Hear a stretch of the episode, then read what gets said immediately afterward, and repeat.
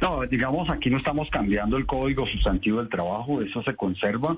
No estamos creando una nueva modalidad de, de despido con justa causa por el estilo, simplemente invitando que aquí debe primar el derecho a la salud. Hay gente que se, la gente que se está falleciendo, la letalidad es para personas que no se han vacunado. Entonces el mensaje que estamos diciendo hoy, por favor, colaboremos y le estamos entregando un instrumento al empleador para que le diga a su trabajador y al Ministerio de Trabajo le está pidiendo este requisito. Así como estamos pidiendo otros requisitos, por ejemplo, certificado de de, idoneidad o cosas de esas, así estamos aplicando con el carnet, no vacunación, todo el esquema completo, sino el certificado, por lo menos una vacuna. Es decirle a todos los colombianos, vacunémonos, salvemos vidas.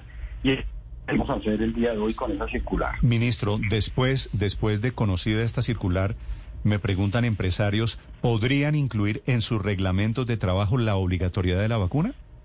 Es, posible y es válido y acuérdese que los reglamentos los revisa el Ministerio de Trabajo y nosotros este, eh, eh, lo podemos hacer. Acuérdese que esta es una medida excepcional y temporal. Si baja este, este, este fenómeno seguramente la retiraremos, pero la vacunación es clave para salvar vidas. Ok, ministro, ¿todos los empleados de Colombia que tengan contacto con público? Sí, ese es lo que estamos diciendo el día de hoy. Es decir, aquí yo le hago, usted no me lo mencionó, pero por ejemplo, un empleado bancario que por supuesto recibe billetes o entrega billetes y tiene contacto con público. ¿Está incluido? Sí. Sí, digamos en general, acuérdese que en el numeral 3 de la circular que estamos colocando, diciendo a los empleadores, tomen todas las medidas de bioseguridad posibles. Y en los de contacto físico, físico, eh, eh, estamos diciéndole, por favor, vacunemos. Ese es el mensaje. Sí, ministro, un trabajador eh, bancario, por ejemplo, un trabajador del sistema de transporte, un conductor de un bus del sistema de transporte intermunicipal, vuelos nacionales, domésticos e internacionales. ¿Allí todos los trabajadores tienen que estar vacunados?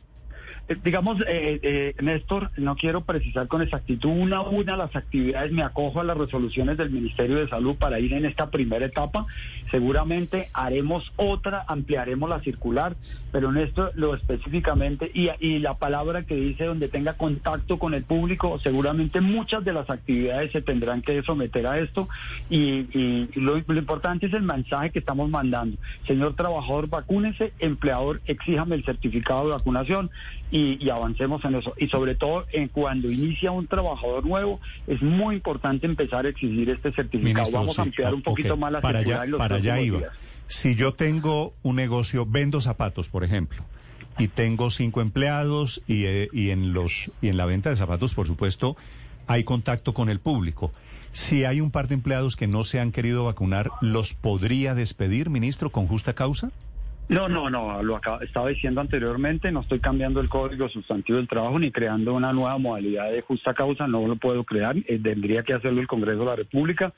Simplemente es para efecto de cuando inicia el trabajo, sí puede empezar a pedir el carnet de vacunación. Eso lo vamos a ampliar en los próximos días la circular, lo estoy adelantando, pero en este momento queremos exigir el carnet de vacunación en los mismos sitios donde se está pidiendo el carnet de vacunación para que las, las personas ingresen a esos sitios, para que todos queden en las mismas condiciones, el que ingresa y el que atiende a las personas.